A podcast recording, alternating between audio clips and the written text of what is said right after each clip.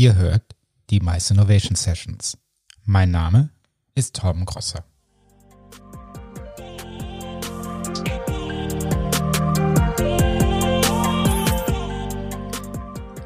Herzlich willkommen zu den Mice Innovation Sessions.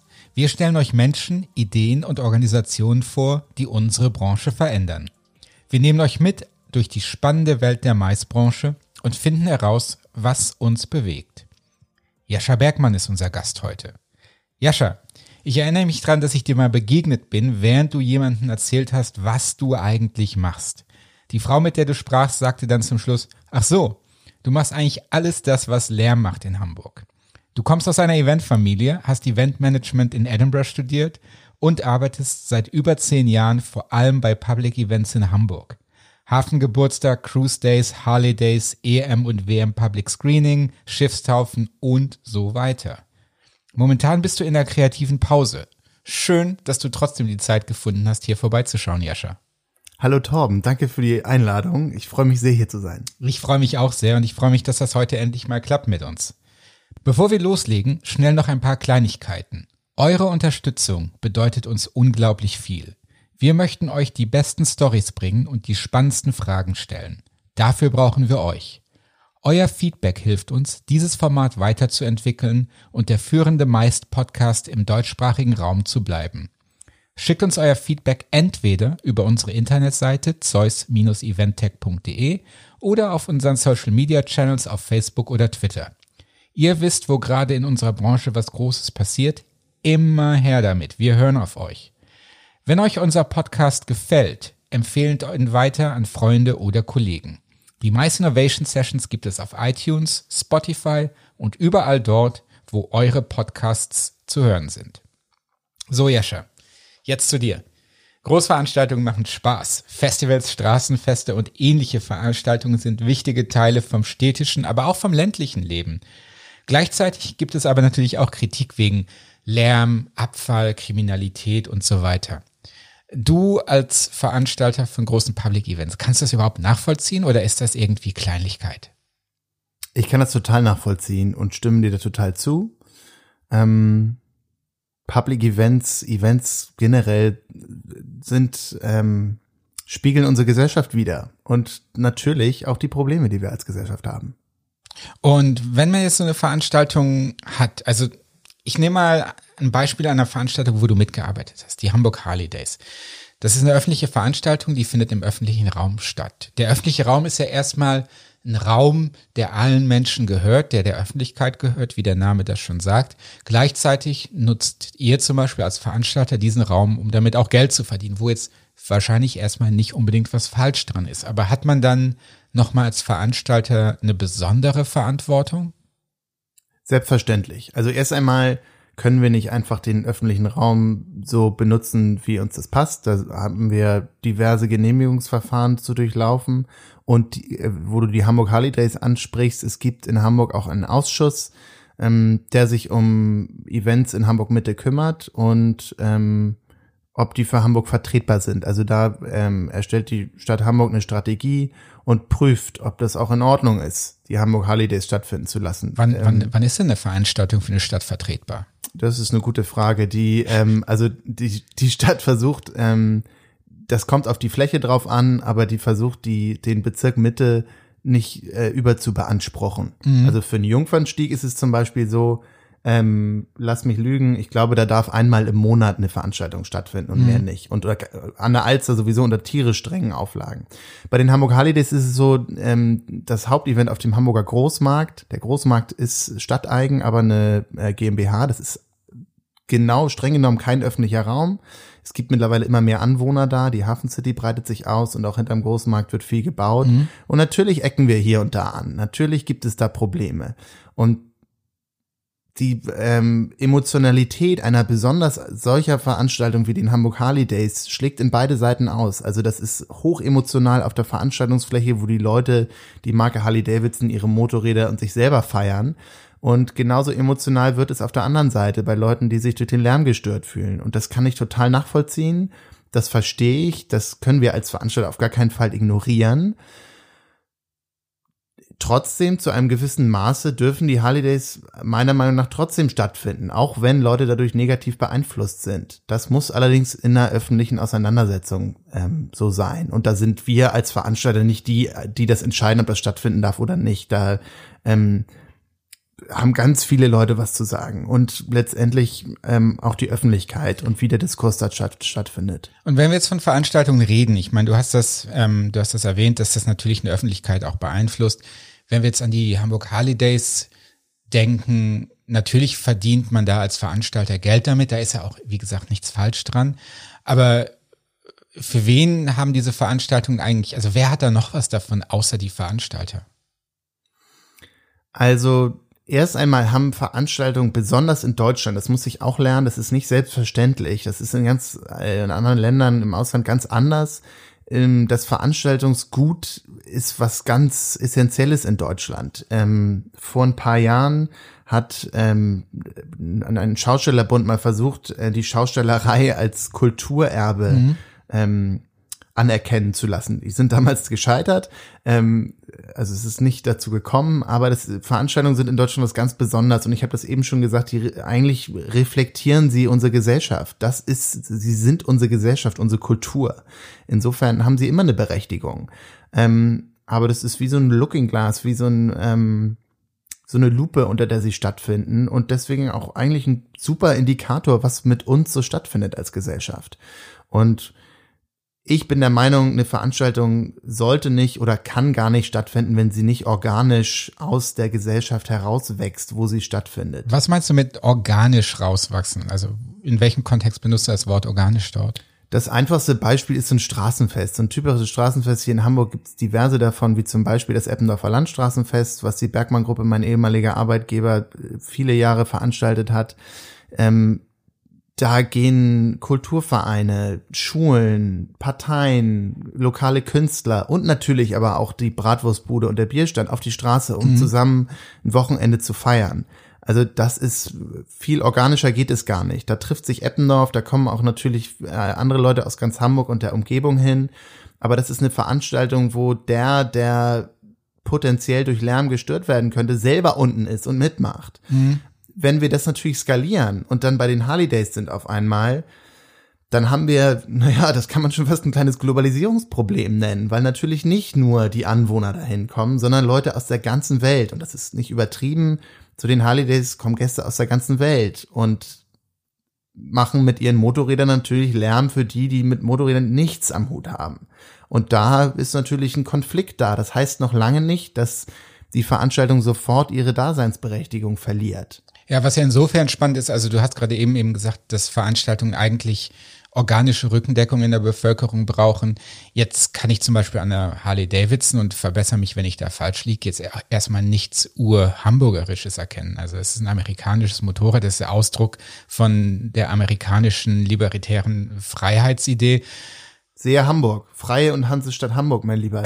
Also wenn das nicht Hamburg ist und die Harley Days sind seit vielen Jahren in Hamburg so erfolgreich, weil sie super zu Hamburg passen. Mhm. Weil die Leute hierher kommen, weil sie den Kiez geil finden. Mhm. Ähm, mein Vater, Uwe Bergmann, der die Harley Days hier nach Hamburg geholt hat, mit ein paar anderen Leuten zusammen, sagt, er glaubt, die wären nicht so erfolgreich, wenn es den Kiez in Hamburg nicht gäbe. Mhm. Das ist was ganz Hamburg-Spezielles. Und es gibt auch nicht viele Veranstaltungen, ähm, wo so ein Bike-Event mitten in der Stadt stattfindet. Mhm. Natürlich ist das ein bisschen pervers.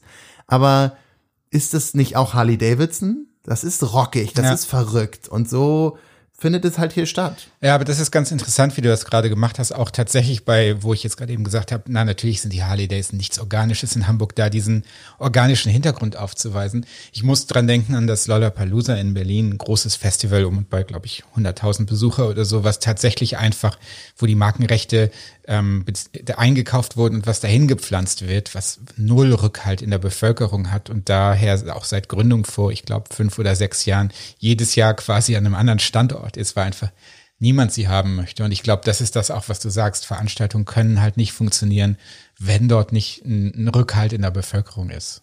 Richtig, und ich glaube auch, dass der Markt das irgendwann regulieren wird. Also so ein, kann man mal gucken, wie lange die Veranstalter ähm, happy sind, da Geld drauf zu äh, schütten. Ich habe mal so eine Veranstaltung mitgemacht in Berlin, da ging es um das Champions League-Finale, was in Berlin stattgefunden mhm. hat. Und da haben sich natürlich die ganzen Sponsoren mit ihren Messeständen vom Brandenburger Tor die Schultern gerieben.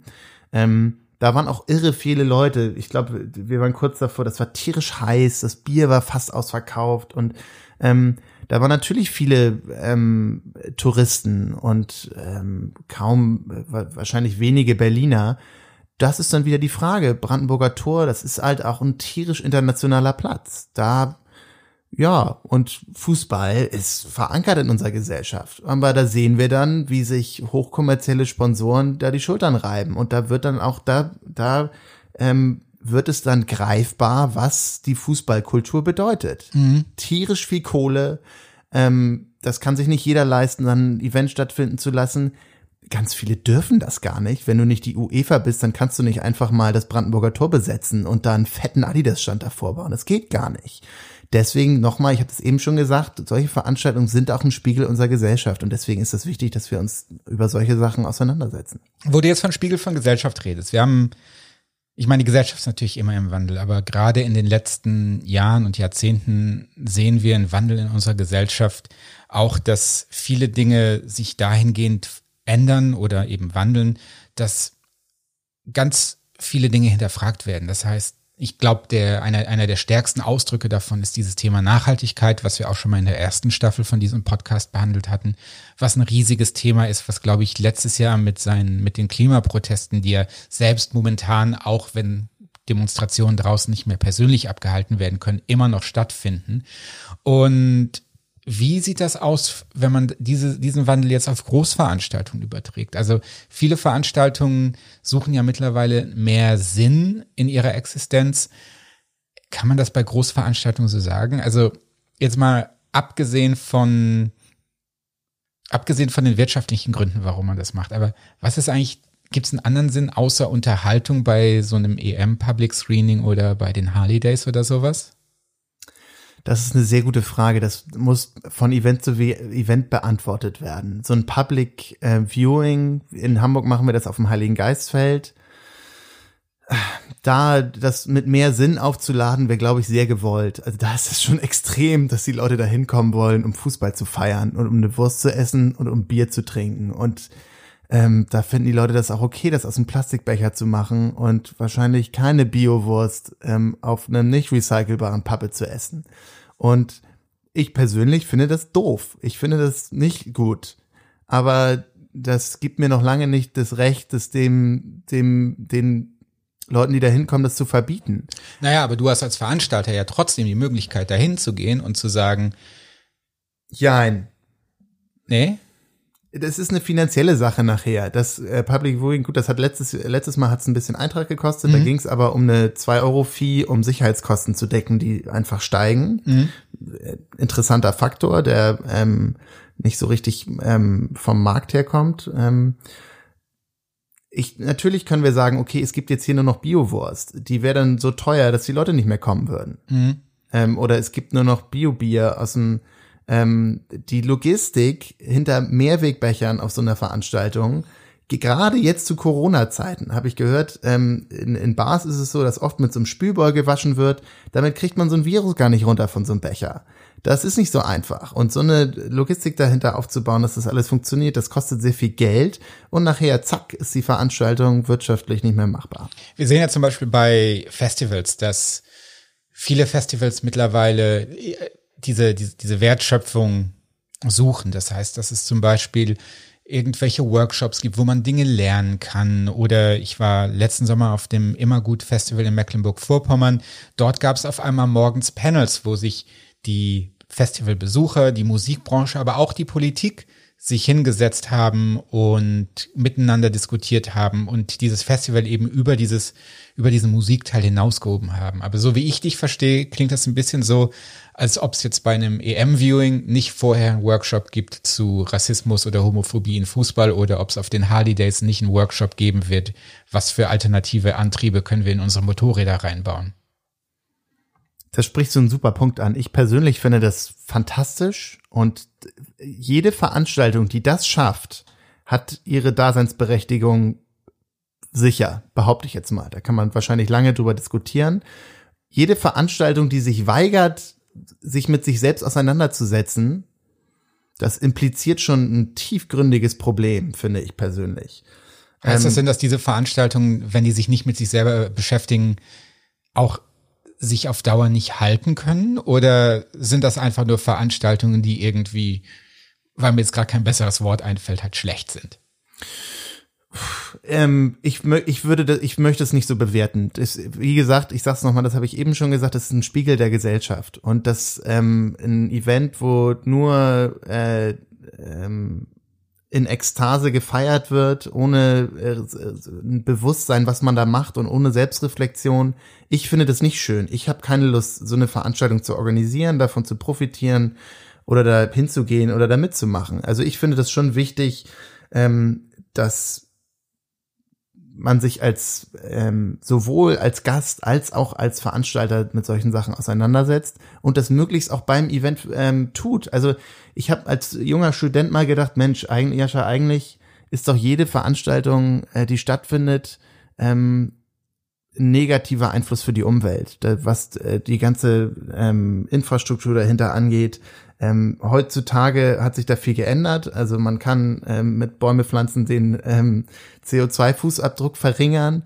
Ähm, man kann aber auch mit den Leuten was verändern. Also es kann auch während man auf der Veranstaltung ist eine Veränderung in einem stattfinden. Und das bedeutet ähm, in äh, bei deinem Beispiel mit einem Panel sich über Kultur und Nachhaltigkeit auseinanderzusetzen. Und dann gehen die Leute nach Hause und verändern ihr Verhalten. Und dann hast du zwar mit dem ähm, bist vielleicht mit dem Auto zum Event hingefahren, aber längerfristig verringerst, äh, veränderst du dein Verhalten positiv und nachhaltig. Und zack, hat das Event voll die Daseinsberechtigung. Aber jetzt, wenn wir von Public Events sprechen, glaubst du daran, dass diese Veränderung, die du gerade angesprochen hast, wo jetzt vielleicht die Veranstaltungen, die aktuell als Format existieren, vielleicht ein bisschen da Schwierigkeiten haben, sich zu verändern. Aber glaubst du, dass ähm, wir in Zukunft mehr Public Events sehen werden, die eben genau diesen Anspruch an, an, an Nachhaltigkeit, Veränderung und auch Werthaftigkeit haben? Ich hoffe sehr, dass der Markt das regulieren wird, dass einfach die Nachfrage der Veranstaltungen, die sowas leisten können, ähm, sich durchsetzen, weil die Leute dorthin gehen. Mhm. Und dass die Leute entscheiden, nee, ich gehe da nicht mehr hin zu dem Event, weil das ist nicht nachhaltig, das setzt sich mhm. nicht damit auseinander. Das ähm, verweigert der Gesellschaft die, die äh, Diskussion um Problembereiche. Also insofern hoffe ich sehr und ich selber möchte auch äh, zu, mit meiner Expertise zu Formaten beitragen, die sowas können und sowas machen und das nicht scheuen. Mhm. Ich möchte nochmal, wenn du mir das erlaubst, eine persönliche Frage stellen. Du hast jetzt schon ein paar Mal gesagt, dass das muss der Markt regulieren und ähm, das natürlich in vielen Dingen durchaus möglich, dass der Markt Dinge, äh, Dinge reguliert und Sachen auch zum Besseren macht. In vielen Dingen glaube ich persönlich da aber auch nicht dran. Wenn man Veranstaltungsorganisator ist, so wie du das bist, du hast als Projektleiter in vielen Veranstaltungen gearbeitet, hat man da auch eine Verantwortung zu sagen, diese Veranstaltung mache ich und diese nicht, beziehungsweise hat man eine Veranstaltung je, mit jedem Kunden, mit dem man in Kontakt trifft, auch zu probieren, den Kunden davon zu überzeugen, positivere Veränderungen in Veranstaltungen zu machen? Oder ist man erstmal einfach die Person, die das ausführt und da soll überhaupt gar keine Wertung und Bewertung von den Umständen drin passieren? Super interessantes Thema, weil ich persönlich mich viel damit auseinandergesetzt habe, auch schon für echte Dreckschleuderveranstaltungen gearbeitet habe, die produziert habe. Ähm, obwohl ich, äh, wenn man mich ein paar Jahre vorher gefragt hätte, äh, das moralisch äh, total verwerflich gefunden hätte da schlittert man manchmal so rein. Ich, natürlich hat jeder die Verantwortung, der da mit, also jeder Einzelne, der irgendwie einen Einfluss auf die Event hat, hat eine Verantwortung, eine gewisse moralische Verantwortung, Gutes zu tun. Was auch immer das bedeutet für die Umwelt. Nachhaltigkeit, schöner Begriff, da nachhaltig zu arbeiten. Das sollten wir auf jeden Fall lernen. Und ich bin total der Advokat und möchte das in die Welt heraustragen und meinen Teil dazu beitragen, dass eine positive Entwicklung stattfindet. So logisch. Jascha, ich möchte gleich noch mal ein bisschen mit dir darüber sprechen, wie Veranstaltungen sich gerade jetzt in diesem ersten Halbjahr oder eigentlich in den letzten vier Wochen verändert haben. Da ist ja wahnsinnig viel passiert. Alle anderen, bleibt kurz dran. Wir haben eine kurze Nachricht für euch von unserem Sponsor und wir hören uns gleich wieder. Werbung. Die Ausbreitung des Coronavirus stellt momentan die gesamte Branche auf den Kopf. Das bedeutet für Veranstaltungsplaner und Marketingverantwortliche Events verschieben, neu planen und andere Konzepte entwickeln. Hier kommt der Sponsor dieser Folge ins Spiel. Xing Events. Xing Events unterstützt euch nicht nur bei der Abbildung eures virtuellen Events, sondern hilft auch mit seiner intelligenten Vermarktungslösung, eure Veranstaltung gezielt bei eurer Zielgruppe bekannt zu machen. Das heißt, ihr könnt entscheiden, wer soll in seinen Xing-Feeds eure Veranstaltung sehen. Ausgewählt nach Beruf, Karrierelevel, Ort, Interessen und so weiter. Und das für 17 Millionen Xing-Nutzer. Die Leute können sich dann dort direkt auf eurer Eventseite anmelden. Interessenten, die sich noch unsicher sind, sprecht ihr mit Event-Updates oder persönlichen Einladungen einfach noch einmal an. Wir haben das bei vergangenen Events ein paar Mal ausprobiert und durch die Bank weg mindestens 20 Prozent mehr Teilnehmer gehabt. Wenn ihr das auch testen wollt, dann schaut auf xingevents.com-de-podcast vorbei. Das ist xing-events.com slash de slash podcast. Und ihr bekommt auf die Vermarktungspakete von Xing Events 15% Rabatt. Mein Tipp on top. Auf dem Blog von Xing Events findet ihr jede Menge Tipps und Tricks zum Umgang mit der Corona-Krise. Vielen Dank nochmal an unseren Partner Xing Events. Werbung Ende. So, danke, dass ihr noch mit dabei seid. Ich bin noch immer im Studio mit Jascha Bergmann. Jascha, du hast dir zum Anfang dieses Jahres eine kreative Auszeit gegönnt und im Nachhinein, dadurch, dass die gesamte Veranstaltungsbranche gerade auf den Kopf geworfen wird, glaube ich, hätte man sich kein besseres Timing aussuchen können, um Veranstaltungen, um, um eine Pause im Veranstaltungszirkus zu machen. Ähm, trotzdem meine Frage an dich. Jetzt werden ganz, ganz viele Veranstaltungen abgesagt, Veranstaltungen finden nicht mehr statt oder werden verschoben. Werden wir uns als Branche davon wieder erholen? Oha, ich weiß nicht, ob ich das kompetent beantworten kann. Ähm, erstmal, die Branche ist riesengroß. Ich, du, ich habe in der Tat eine extrem komfortable Situation gerade, ähm, habe echt Glück im Unglück äh, und kann dadurch die die Lage ein bisschen äh, mit einem kühlen Kopf, glaube ich, ähm, sehen. Ich sehe viele ähm, ehemalige Kollegen und Kolleginnen, die echt Panik haben, das extrem emotional sehen gerade mhm. und äh, dadurch äh, ja auch nicht ganz rational. Ähm, wir haben jetzt letzte Woche erfahren, dass bis zum 31.8. keine Großevents stattfinden werden. Das gibt manchen Veranstaltern in gewisser Weise auch ein bisschen ähm, jetzt eine Sicherheit. Jetzt wissen sie, was Sache ist. Ein paar, ich weiß, dass mein ehemaliger Arbeitgeber ein bisschen was im September äh, schon verschieben konnte. Ein paar Sachen, glaube ich, stehen jetzt auch vor der Absage. Das ist echt nicht einfach. Ob man sich davon erholen wird, selbstverständlich wird sich die Branche irgendwie davon erholen. Ich finde, im Moment ist die Frage, was für ein Schaden angerichtet wird. Äh, wer auf der Strecke bleibt und ob wir das wollen. Also ob die Politik was in der Hand nimmt. Die Politik hat entschieden, dass Sachen nicht stattfinden dürfen und stehen dadurch auch in der Pflicht, äh, die Leute aufzufangen. Ähm, ich glaube, ein bisschen was können wir gesellschaftlich auch alle ab. Äh, ne, wir müssen den Schaden irgendwie gemeinsam tragen.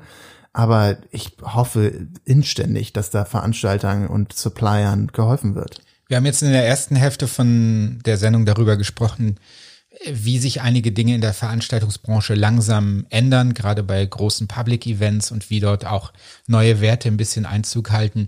Ist das jetzt vielleicht auch einfach der Moment, wo man sagt, okay, ich verliere jetzt gerade eine halbe Saison und ähm, sich hinzusetzen und zu sagen, ich, ich, ich nutze die Zeit? Also hast du, glaubst du, dass wir ähm, mit Veranstaltungen, wenn diese Krise vorbei ist und wenn wir wieder Veranstaltungen ähm, machen können wie gehabt, dass wir wieder zu dem Alten zurückkehren? Oder glaubst du, dass jetzt gerade auch ein Umschwung passiert, wo, viel, wo ein Weg für viel Neues geschaffen wird?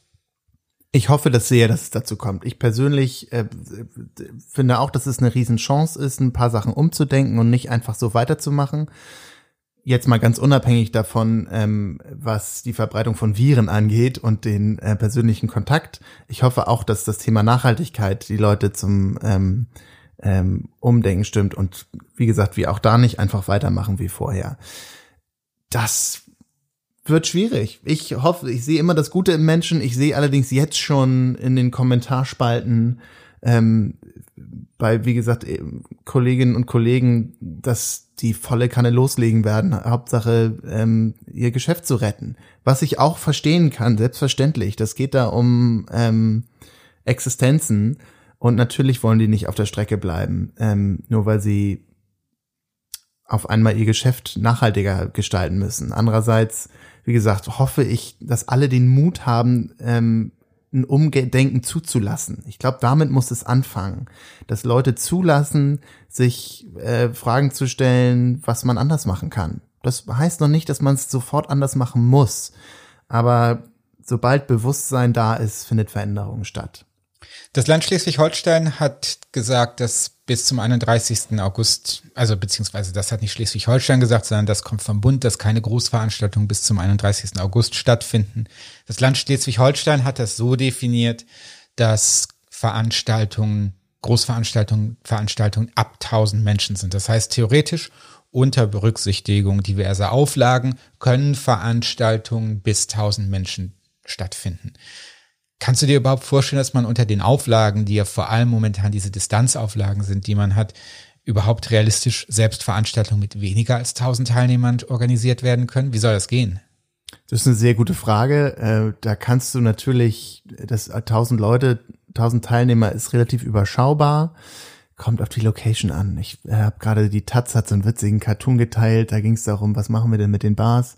Können die Leute denn nicht Mundschutz tragen?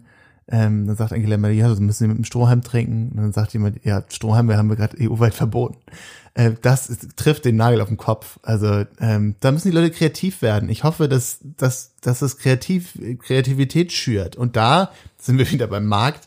Ich bin eigentlich kein Kapitalist, aber da werden die äh, äh, nach vorne kommen, die sich witzige Ideen ausdenken, wo die Leute auch Spaß dran haben. Das heißt aber auch, um das jetzt nochmal so ein bisschen zum, zum Abschluss zu bringen, du glaubst nicht, dass diese Krise Veranstaltungen irgendwie verschwinden lassen wird. Und du glaubst auch, dass Public Events weiterhin ein Bestandteil sein werden, oder wie sehe ich das? Ach, gar keine Frage. Also die, Eventkultur äh, ist mehr als ähm, die Summe ihrer Einzelteile, keine Frage. Und wir werden auch in zehn Jahren noch Großevents haben. Die Frage ist, welche und wie sie stattfinden. Ähm, eins meiner Lieblingsbeispiele ist das Eppendorfer Landstraßenfest. Es ist ein Straßenfest, äh, was es seit, äh, ich glaube, über 35 Jahren in Eppendorf in Hamburg gibt. Ähm, da sind Künstler, lokale Künstler, da machen die äh, anliegenden Schulklassen mit und machen einen Umzug und es gibt einen Kellnerin, der anliegenden Gastronomen und äh, das wird es immer geben, wo Leute sich selber feiern und zusammenkommen als Gemeinschaft. Hm, das wird es immer geben, auch wenn äh, der Crepe vielleicht nicht mehr auf der plastikbeschichteten Pappunterlage geliefert wird. Natürlich wird sich das verändern, aber in irgendeiner Form sind wir nicht davon abzuhalten, rauszugehen und das Tanzbein zu schwingen. Vielen Dank, Jascha Bergmann, für die spannenden Einsichten und vielen Dank, dass du dir die Zeit genommen hast, mit uns, mit mir und für unsere Zuhörer über dieses Thema zu sprechen. Danke für die Einladung, Torben, an alle Eventler und Kulturschaffende da draußen. Haltet die Ohren steif. Ähm, wir denken an euch.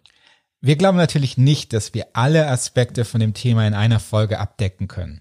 Was fehlte euch? Wo lagen wir richtig? Vielleicht gibt ihr uns auch irgendwo nicht recht. Sagt uns das in den Kommentaren unter zeus-eventtech.de, auf Facebook oder auf Twitter unter Zeus Eventtech. Die Mice Innovation Sessions sind eine Gemeinschaftsproduktion des Zusammenschlusses der Eventtechnologieunternehmen und Startups Zeus und der TV Tagungswirtschaft. Vielen lieben Dank, dass ihr mal wieder dabei wart. Yannick Pecker ist unser Produzent und so entspannt wie ein Tag im Spa. Wir werden produziert und aufgenommen in den Zeus Studios in Berlin-Kreuzberg. Denkt daran, diese Folge und unseren Podcast mit euren Kollegen und Freunden zu teilen. Die Mice Innovation Sessions gibt es unter zeus-eventtech.de oder überall dort, wo ihr eure Podcasts herbekommt. Wir hören uns in 14 Tagen. Bis dahin, bleibt geduldig.